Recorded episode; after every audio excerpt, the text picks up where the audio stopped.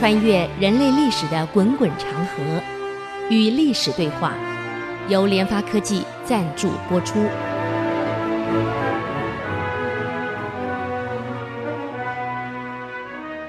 呃，各位听众们，大家好，这里是 IC 之音主客广播电台 FM 九七点五，您所收听的节目是《与历史对话》，我是刘灿良。那么今天我们来谈一谈这个，还是明宣宗啊。我们上几个礼拜谈到明宣宗是个好皇帝，没有错，明朝的好皇帝也不多了。坦白讲，也就是仁宗在位一年，明宣宗也不错，可是只在位十年，也前后不过就是十一年，那还比文景那差太多了啊。这老兄虽然是很好，没错，可是人啊没有十全十美的，我们又不是佛，又不是耶稣，怎么可能是完人？明神宗啊，最大的问题在哪里？在好玩蟋蟀。各位一定没想到吧？我们知道宋理宗是蟋蟀皇帝，明朝也有一个蟋蟀皇帝，那就是明宣宗。啊，这个明宣宗啊，爱玩蟋蟀，但我我们也也没有不能太后妃。你说他在后宫能干什么？每天除了的处理国家政事以外，面对的就是那些大臣、文武百官。退到后宫就是宫女跟这个太监，那够烦的了。听听歌我也听腻了，听唱歌也听腻了。啊，要看电影没电影，哪有的电影可以看？也没有网页新闻可以看，啥都没有。坦白讲，古代给你当皇帝，你也够无聊的。我们就我们都笑古代皇帝怎么搞的，会去斗蟋蟀。啊，像这个唐这个这个玄宗到后来去唱戏，他没办法呀。你说他有什么这个娱乐呢？每天除了搞政事以外，啊，除了处理国政，咱们吵吵闹闹，听大臣们这个告那个，那个告这个，啊，国家突发事件又这么多，哎，光处理光决策，每个人意见都有，吵吵闹闹，哎呦，够累的啦。而且上朝时间我们很难讲，以现在时代要清晨四点钟就要上朝了，搞到这个这个正午早朝才结束，吃过午饭，你想休息一下，你要召开各种会议，像这个宋仁宗，早朝完了一定是下午安排所有各部门的会议。我们以为古代皇帝不开会的，没有那回事儿，一样开会呀、啊。只是他们的会议方式跟现在不一样，我们现在有会议桌，以前可能不是会议桌，我估计啊。大概就是围一圈啊，一一人一个小桌子，上面放的放的饮料，放的茶。有时候这个太监嘛疏忽，还忘了帮皇上准备茶。像宋仁宗开完一下午的会议，一回到这个寝宫，第一个要水喝，为什么？忘了给他准备茶水了。搞到两三个小时的会议，一口水没喝。而这老这宝贝皇帝也真奇怪，居然也没有开口去要水喝。等到会开完了，一回到后宫后，马上急着要水喝。宫女问他：“你怎么回事啊？”“哎呀，口渴，怎么可能这样子？”“哎呀，开了三小时会议没水喝，你不讲话呀？”“哎呀，有什么好讲的？人家既然忘了就算了。”哎，这皇上也很有意思啊，宋仁宗。所以无聊，那你说他每天干什么？所以这个中国的皇帝短命啊，他有他短命的原因呢。在外面就只在后宫无聊，那就是嫔妃嘛，整天跟嫔妃闹在一起，那能不出问题？整天跟太监在一起，那能不信任太监吗？其他人又不熟。又没有外面的朋友，他又不到宫外，像我们现在累了，外面走一走啊，这个打打高尔夫，很多领导人打打高尔夫，动一动，一个礼拜打三天，啊，那你你你去去去玩，你还可以健身啊，活到九十八还可以庆生，以前帝王哪有可能？每天就是处理政事，处理完了后宫面对就是那一些宫女跟太监，没有任何娱乐。也没有新闻报纸可以看，现在还有个报纸，还有新闻，还有杂志，还有电视，什么都有。那时候什么都没有，啊，不但没有，连吃的东西都很简单。你还以你以为有什么东西可以吃啊？那这个这个皇帝累了，哎，来来吃来那个炒来盘炒青菜。对不起啊，这个明朝已经有了，可是你要再往前推几个朝代的汉朝，那炒什么青菜？炒锅还没发明呢，那炒什么青菜啊？啊，哪有炒菜？吃的东西就是就是五谷杂粮煮的煮的煮的饭，还是煮成粥捞起来干的那那种饭，那个叫饭，不是直接煮成饭啊。这个食物很种类很少啊，蔬菜就是大豆叶、大白菜，就几样而已，那四五样青菜类没有了。嗯，所以以前的饮食又简单，没有那么多东西。不要看现在电视台演的，哎呀，古代皇上吃饭满桌满满的，哎呀，山珍海味没那么多，各位啊，还海味嘞。首都在长安，汉唐在长安，那海味你从从沿海这个这个抓抓到东海捕到鱼，请问用飞机送啊？汉唐哪有飞机啊？哪来海味啊？你怎么送过去？最多就是些干货而已啊，其他没什么可以吃的。人要吃到新鲜的海鱼，那是不可能。东海捕掉两条好的鱼，很好送给皇上来。你说东海快马加鞭送到长安，你最快的一二十天呢，这鱼还在啊，早就没了。所以古人的能吃的东西又少啊。衣服嘛，你说冬天到了冷，棉衣到了明朝才发明，没有错，已经有棉衣了。到明宣宗这个时候，冷的半死，你穿什么？穿的也少，吃的也少，住的房屋也简陋啊，所以一个皇帝虽然是没有错，权高位尊的，可是在，在在后宫下下朝以后，这个没有东西可以娱乐，玩玩蟋蟀嘛。所以为什么他会有担子房？这个负责做泥，用泥土做成成了这个担子啊，圆珠。现在我们小时候玩的玻璃珠。啊，什么过山洞啊，过老虎洞啊，这个比远的互相敲，这个弹珠很好玩的。小时候，你说他要玩弹珠，哪里有弹珠可以玩？没有玻璃珠啊，所以用泥巴做的土做成一丸一丸的珠子，给皇帝去偶尔去玩一玩，也只能这样子了。我上次跟各位讲过，我们小时候那个撞球间叫做弹子房，那就是明朝宫内的弹子房，做土。土球的给皇上玩的，所以他没有什么可以娱乐的。他斗蟋蟀，那么蟋蟀至少刺激一下啊！看着蟋蟀，两只蟋蟀打呀打呀，斗到有一只死为止啊！厉害的蟋蟀一下把对方给解决掉了。会斗的就斗鸡、斗蟋蟀这两个类嘛。印度最近玩斗鸡，在那个鸡的脚上绑个利刃的刀子啊，给他去斗，就没想到斗鸡飞起来了，那个脚啊。往前抓的时候，那刀划过去，正好划过主人的喉咙，死了。就这么巧，你看，就划到主人的喉咙。这人要死一点办法没有。最近更好笑的一个老老美搭船到远海钓鱼，钓那个旗鱼，旗鱼那个前面那个嘴前面很尖的刺嘛，他拉起来的时候，因为太快拉太猛了，从海里面拉上来，冲过来刚好扎进他的那个那个那个那个心脏，这个穿进去了，死掉了。哎，可帝王没有这个娱乐，难怪他去。上礼拜我们谈到他看到耕田好玩嘛，也下来耕两下，他耕不动啊。嗯，我其实啊，皇宫里有一块菜园，一个小农地，让皇上去劳动劳动啊，可能身体还健康一点。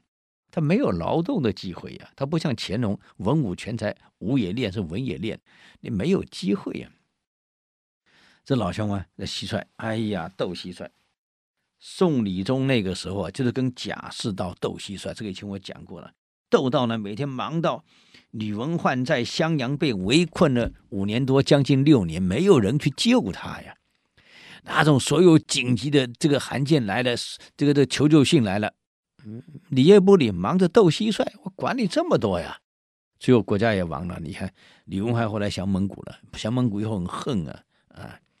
所以专门打南宋啊，所以灭南宋，李文桧的功劳是很大的。为什么？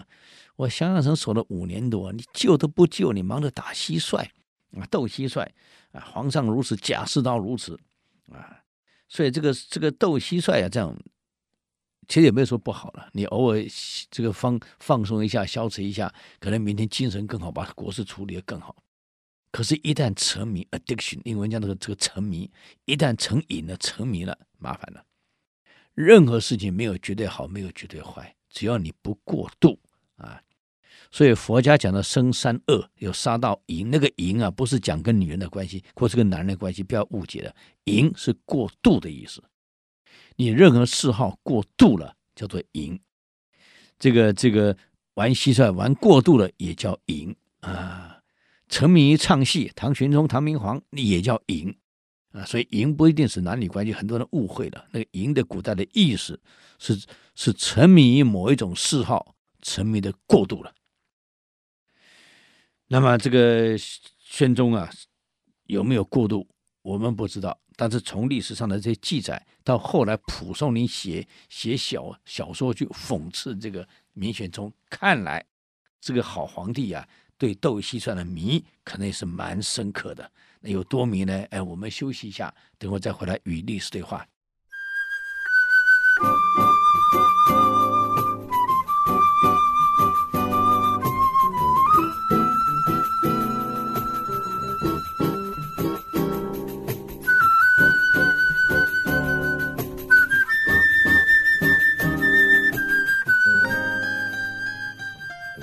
欢迎回来与历史对话，我是刘灿良。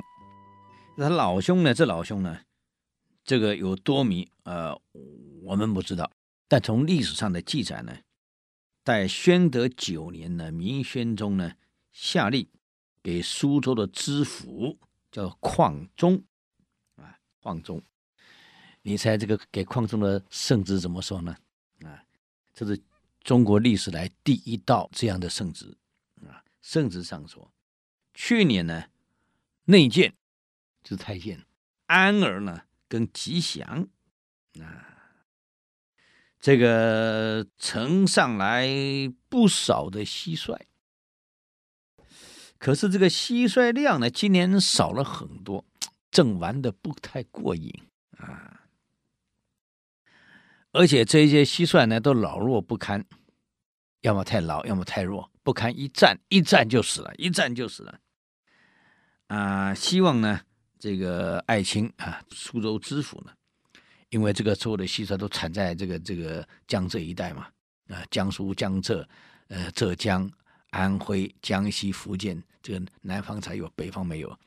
所以您呢，今年看能不能献上至少一千只的蟋蟀到宫内来。这皇帝亲自下诏书要蟋蟀，这个中国历史上这个诏书恐怕还是第一本啊！所以好皇帝是好皇帝啊，有时真的也有糊涂的时候，人不是圣，人不是佛呀，各位呀！啊，这个圣旨一下来，你想苏州的知府怎么办？能不抓吗？那么这要抓，那谁去抓？知府通知知县，知县呢通知乡官，啊。乡官呢，就乡里的官员，乡官就通知的村官，村官就往下通，就叫老百姓、农民，除了农忙以外，你得给抓抓多少献上来啊！当然献的好的有赏，这个赏哪有什么赏，就一点点而已啊。那么这个蟋蟀当然不是皇上一个人玩，一个人玩有啥意思？一定是几个人，所以这样一来，那种小人。啊，奉承阿谀，随着皇上嗜好的有些人，他也搞了一些蟋蟀来，这风气会形成的。那么这样一来呢，跟皇上一起斗啊，这人是这样，最好不要玩斗的东西，斗赢了就起慢心，很慢智啊，我赢了；斗输了就起嗔心啊。这个所有的宗教都教我们不要有贪嗔痴，贪嗔痴尽量把它降到最低。可像有一些寺院啊，去干什么办什么撞头炷柱钟啊，过年呐、撞头炷钟，抢头炷香。你想想看，为了撞头炷钟，为了抢头炷香，要捐多少钱啊？还有速度要快啊，有的翻墙的都都都都都进去了。本来宗教是让你让所有这这这些修行的人要降贪嗔痴，你却去鼓动老百姓贪嗔痴，啊，抢嘛，我抢头炷嘛，你不是贪吗？抢到了起慢心，抢输了起嗔心，贪嗔痴更重。难怪佛藏经讲啊，如果办这样的寺院，啊，其必入地狱。嗯，本来要你。减轻大家的这个贪嗔痴，你却鼓动大家把贪嗔痴带动起来，啊，哎，蛮麻烦的。所以这样一来，你看皇上玩蟋蟀一样嘛，贪更多的好蟋蟀。当然，宣宗有个还算克制，他不会在上朝的时间玩，下朝以后傍晚了，他去斗蟋蟀，斗到吃晚餐。那么跟谁斗？跟太监们、跟王公大臣一起玩，一起斗。那么斗蟋蟀，这个蟋蟀死亡率很高，而且要养，还要得专人养，所以在内府还成立一批太监，专门帮他养蟋蟀。王公大臣家里呢，也请了一批人专门养蟋蟀，就一起斗蟋蟀。啊，有时候一斗呢，就通宵达旦了。激情的时候啊，他忘了像打麻将一样，哎呀，我们打一小时就好了，就回家了。哪里晓得是一打通宵达旦呢？嗯，所以这种沉迷呢，叫做淫啊，过度了。居然皇上会亲自下诏给这个苏州的知府啊，要贡献一千只的这个蟋蟀，这也是人间罕闻啊。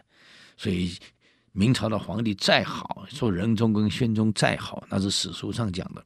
如果比起文景，那比起太宗，比起真的是是这个这个清朝的前三朝啊，那还是差太远呐。所以坦白讲，终究说呀。明朝从头到到尾基本上没有什么好的皇帝，啊，他只是对人民好一点，仁慈一点而已。但是这个谥号，这个看起来要一千字，恐怕也是过度了一点。等这个下次有空给各位介绍蒲松龄这个写的《聊斋志异》里面是怎么样来讽这个明朝这个风气的。这个风气一旦形成。诚如曾国藩所说的：“风俗之厚薄，悉自乎？自乎一二人之心之所向耳。”这个风俗怎么形成的？就是那一两个有权势的人，啊，他的嗜好在哪里？所以整个就跟着发挥出、发展出来了。啊，领导人喜欢这个，大家这个，啊，严老先生在的时候，呃，穿的是这个中山装。你看文武都是中山装，连我那年初中的时候，老师穿的都是中山装，啊，到了经国先生的时候，改穿青年装，哇，前朝全朝上下都是青年装，啊，现在改穿西装，大家穿西装，经国先生穿夹克出门，大家跟着穿夹克，你看这个风俗就这样一样一样形成出来的，嗯，既然你喜欢玩嘛，大家陪你玩，风气就会起来了，所以朝中玩，民间跟着玩。这样一来，那你我们各位想想看，这个给人民带来的骚动啊，跟麻烦就很多了啊。因为你要嘛，大家不得不去帮你抓蟋蟀，献到中央去。表面上是有赏，其实哪还真有赏啊？我看赏金都被分光了啊，都分光了，所以也也蛮惨的。啊，坦白说，嗯。因此呢，就因为这样，所以当时就很多这样的笑话出来了。这其实也不笑话，是正史历史上的记载。记载在哪里呢？在那个《国史唯一》里面有一有一个这样的故事啊，就在在讽当时呢，宣宗在的时候，因为大家抓蟋蟀嘛，所造成的风气啊，在这个苏州的枫桥呢，呃，有一个粮长，这粮长就是负责管地方粮的一个粮官啊，一个粮长。那么当粮场是很好的，你掌握的这个粮食，我告诉你，我要怎么抬价，怎么弄价，我怎么给不给你卖，那太好了。所以这粮长的家里非常的富裕啊，他呢很喜欢马，所以有一匹天生的良马，很有灵性啊。这个马很有灵性，这个马啊，它太太好了啊。那么这一匹马呢是非常非常马，他出门都骑着这一匹马，而这匹马又很通人性。现在突然说中央呢，呃，要一千只的这个蟋蟀啊，蟋蟀，哎呀，这下来了。那么枫桥这边属苏州管的嘛，一听，哎呀，只要能抓到一个不得了的蟋蟀，可以升官发财呀。你看，你只要养到好蟋蟀，你就有机会升官发财。这什么道理呀？啊，作为古代的科举是科举啊，科举以外还有一些旁门左道可以当官的。所以难怪的，朝廷中往往会分裂成几个集团，科举出来的一个集团，非科举的那是一个集团，啊，就斗得厉害了。再加上宦宦官跟外戚角逐，那朝中没有一天好日子过啊！难怪皇帝很难过啊。嗯，那么这一天啊，这老兄也接到消息了，说中央要一千只蟋蟀，而且要好蟋蟀。嗯。既然要好蟋蟀，那这个粮长也有责任开始去找了，而且只要找到个好蟋蟀，我恐怕不止当粮长了，还可以在网上继续攀爬了，啊！所以果然的皇天不负苦人心啊，他努力的搜搜搜，所以找到有一只那是武功高强、武林高手的蟋蟀。啊，不晓得是武武当派是峨眉派的，不知道，反正这个蟋蟀很厉害，很能打。嗯，对方呢拥有这只蟋蟀，他偏偏不肯卖。那你出高价，我买了。不，哎呀，开玩笑，我这只蟋蟀到现在没败过呀。我要送到中央去，那我这个升官发财的门路就打开了。嗯，哎呀，求求你了，你开个价嘛！哦，我这个是无价之宝，怎么能卖呢？嗯、呃，除非，除非什么？我看你这匹马还不错，是个骏马。除非你拿这匹马跟我换，要不然我这个蟋蟀你休想。嗯，这个两长想一想。要换我这匹良马，我这个是天山良驹啊！拿我马换蟋蟀，能换吗？哎，我们休息一下，看看换了没有啊？再来，我回来与历史对话。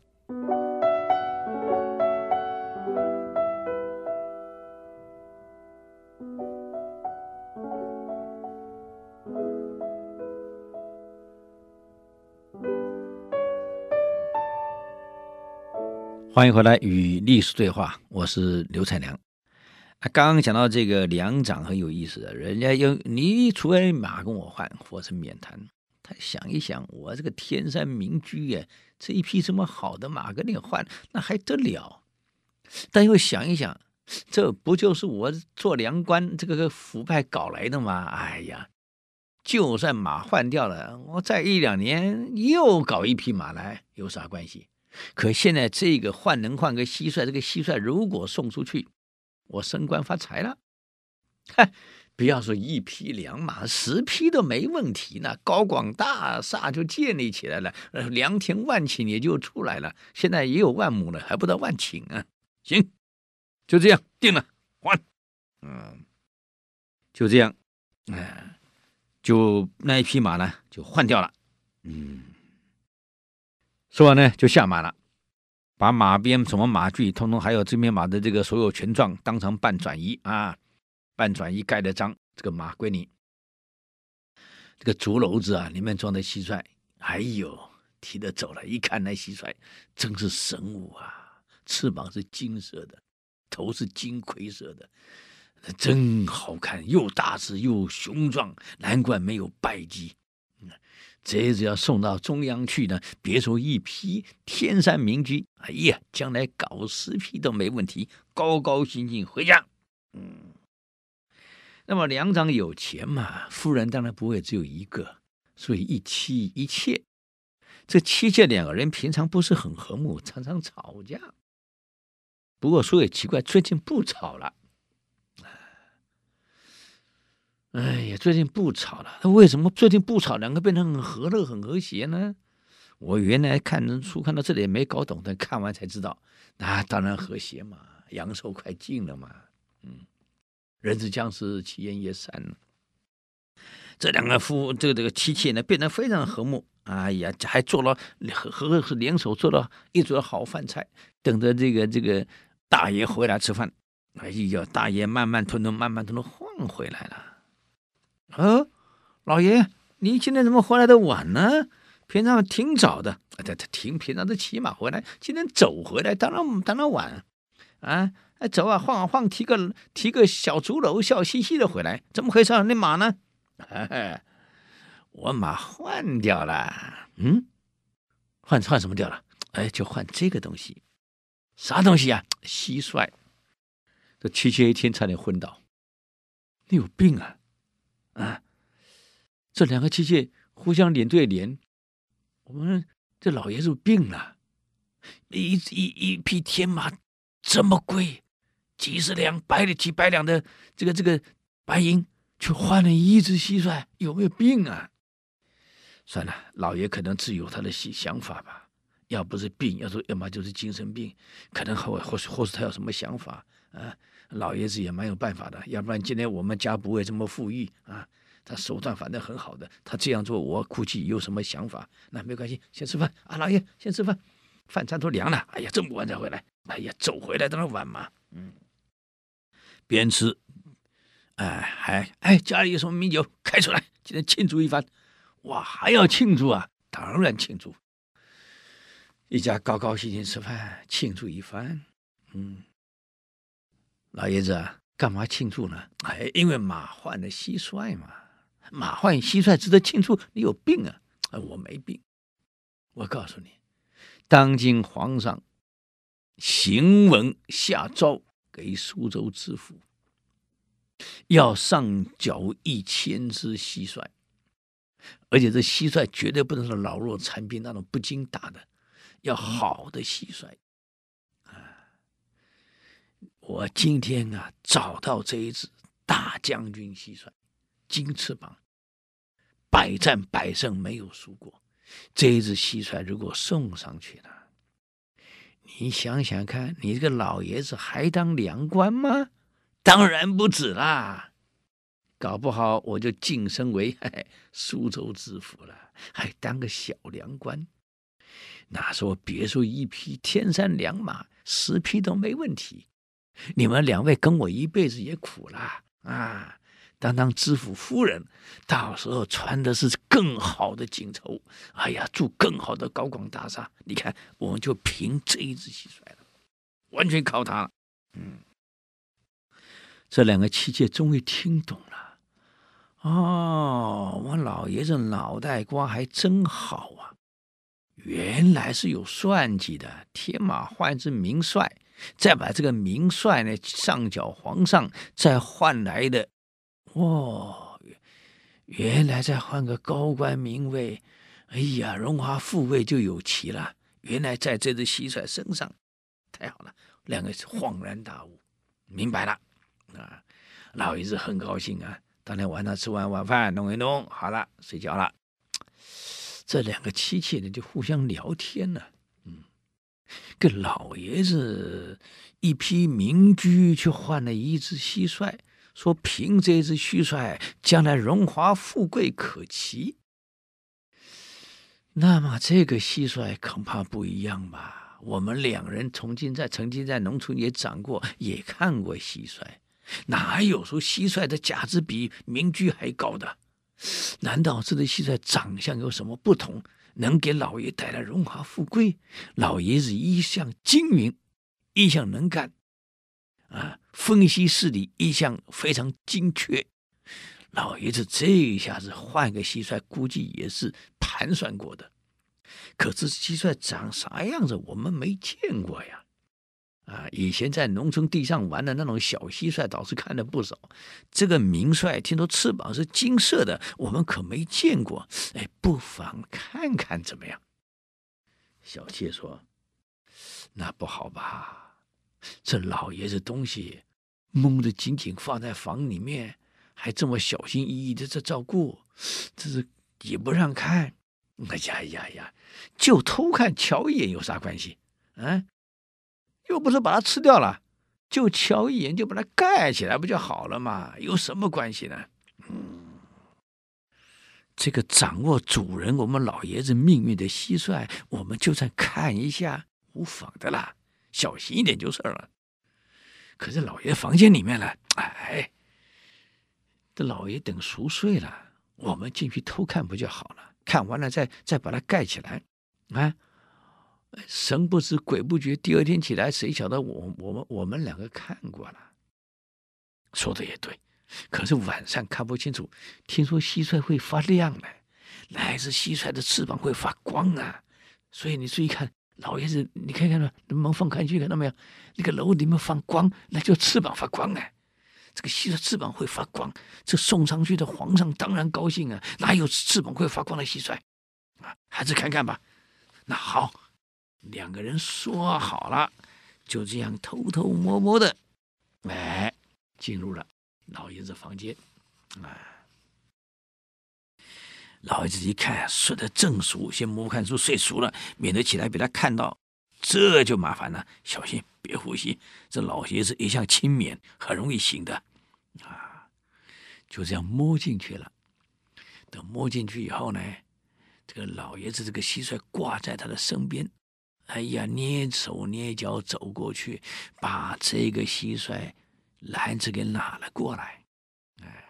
这两个两个妻妾很很很好奇的，就把这个蟋蟀的盖子呢打开来看长什么样子。你以为呢？这一只是一只老弱残兵的蟋蟀呀，是最雄壮、最厉害的蟋蟀啊！就在盖子一打开那一刹那，嘣，跳出来了，跑掉了。一跳出来，从窗户咣就直接出去了。啊，完了！不但没看到蟋蟀跑了，怎么办？这人慌了。老爷子一向暴躁啊，这明天起来还得了啊？我们没命了。这可是他荣华富富贵之所所系呀，两马换来的呀，这跑了啊！把它盖好又放好，回去两个人商量一下，完了，明天怎么办？老爷子起来怎么办呢？啊，商量的结果，算了，啊，上吊了。两个人就在房间里面上吊死了。老爷子第二天起来，哎呀，高高兴兴摸着他的这个这个呃竹篓子啊，蟋蟀在里面，荣华富贵在里面，正在微笑啊。结果怎么办呢？我们等会儿再回来与历史对话。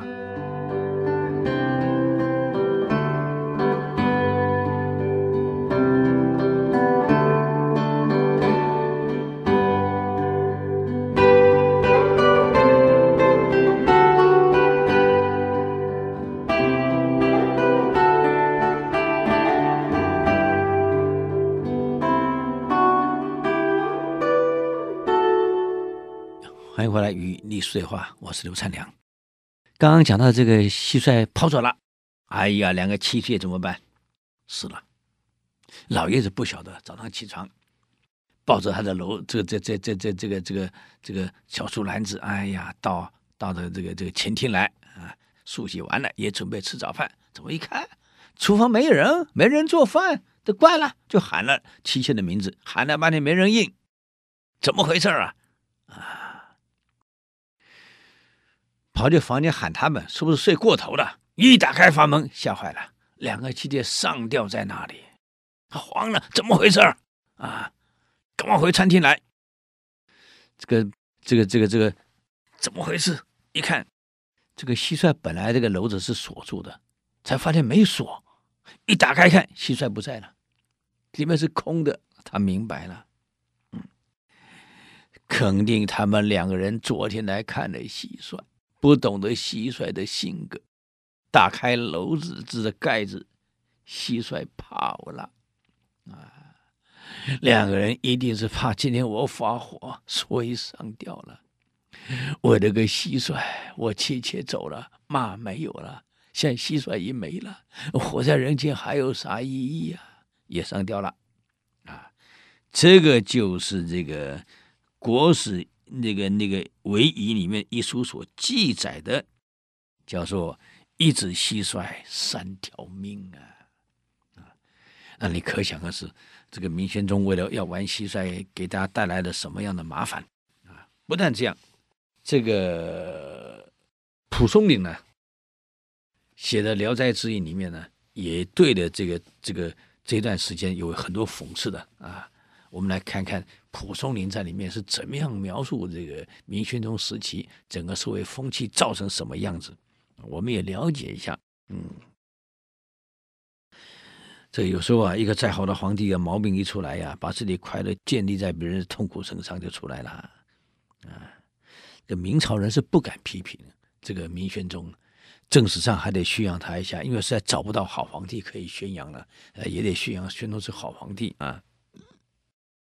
可到了清朝就不一样了，我管理明朝，那已经不是我的朝代，我又不姓朱，嗯，所以写的一部书啊，在《聊斋志异》的小说里面有一篇叫做“啊，触之”，这“触之”就是蟋蟀的意思，啊，蟋蟀大大的讽刺了明宣宗时代。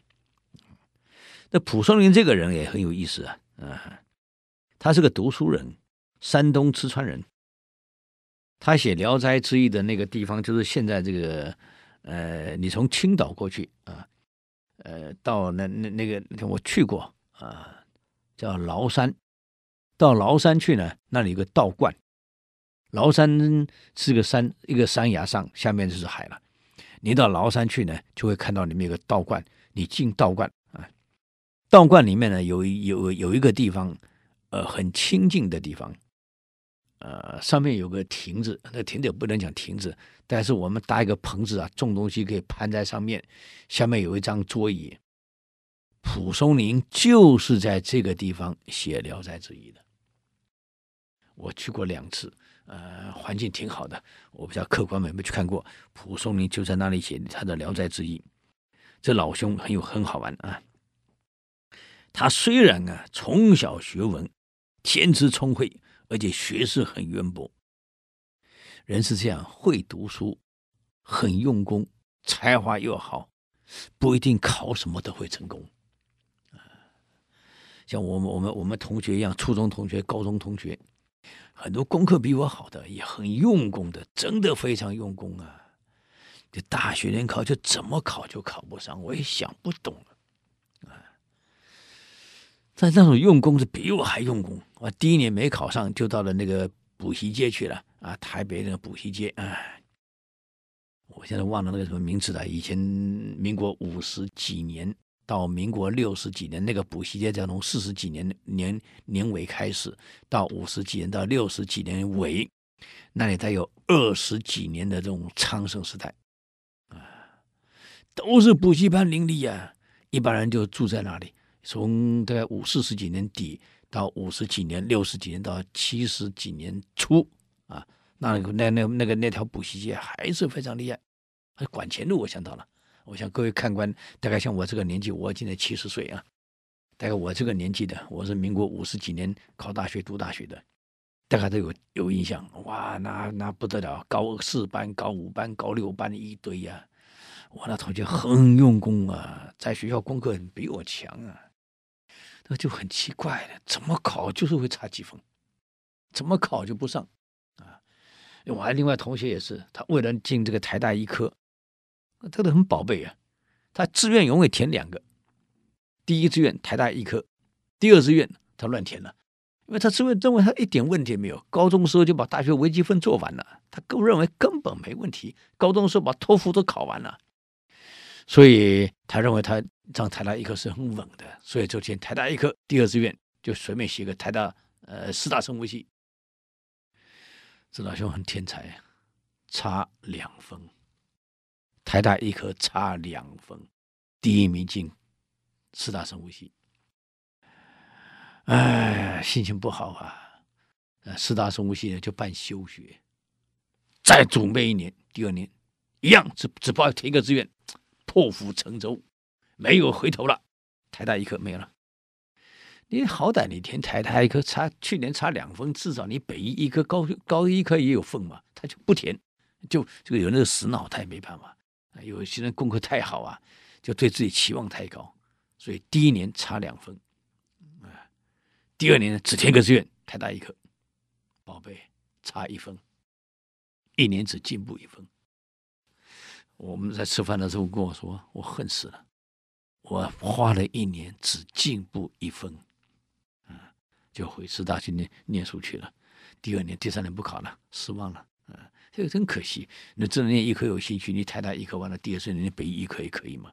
那时候没有阳明医科，啊，很可惜。所以这个这个蒲松龄一样啊，书念得好，这没考运，哎呀。”怎么考都名落孙山，嗯，到了七十二岁高龄了啊，才勉勉强强补了一个叫贡生啊，也不怎么样。中国古代的社会是这样，你读书人很可惜呀，啊，你要么就是就是就是考上了啊，这个这个当进士及第了，要不然你一辈子没有考运，考不上，只能在乡里。请问？手无缚鸡之力，种田也不会，做生意也不会，每天就报个四本读，偏偏又考不上，你怎么谋生？啊，就勉强在家里当个教书先生，就在乡里面啊搞个私塾啊，现在的小像补习班一样，哎呀，做个这个教书先生啊。那么过去在乡里的教书先生啊，他们地社会地位也不高。当然没有错，人家人家把孩子送到你这里，对你很尊重，送礼呀、啊，送什么呀？呃，但生活呢是很清苦的，基本上社会地位不是很高，一碰到战乱的社会，吃饭都有问题呢，还还有什么办法送孩子读书？而你又没有谋生能力，所以过去的书生读书人很可怜啊，要么功名成就，要么就落魄一辈子。这这个这个是很可惜啊。那么蒲松龄就是这样子，你要苦了一辈子啊。什么也没办法呀，嗯。那么，这个蒲松龄在里面呢写了一个有关这个蟋蟀的这个故事啊，故事。当然，他里面这个《聊斋志异》很多都读过了，呃，总是写一些鬼鬼神神而已，这个这个也鬼狐的东西写很多，而且写的很多了，一般都是呃跟落魄的书生有关系。可能蒲松龄也在安慰自己，哎、给自己嘛幻想一个快乐的结果。可能有可能啊，那么他这个蟋蟀故事到底怎么样呢？我想今天我们时间已经到了啊，我们就留着下礼拜给各位好朋友继续做报告啊。那么这个今天呢，我们就给各位介绍到这里，谢谢各位好朋友的收听。如果对我们的节目有什么建议跟指教，请到 i c c 网站留言。我们的网址是 www 点 ic 九七五点 com 啊，与历史对话。下周时间我们空中再会，谢谢。以上节目由联发科技赞助播出。联发科技邀请您同游历史长河，发现感动，积累智慧，扩大格局，开创美好幸福人生。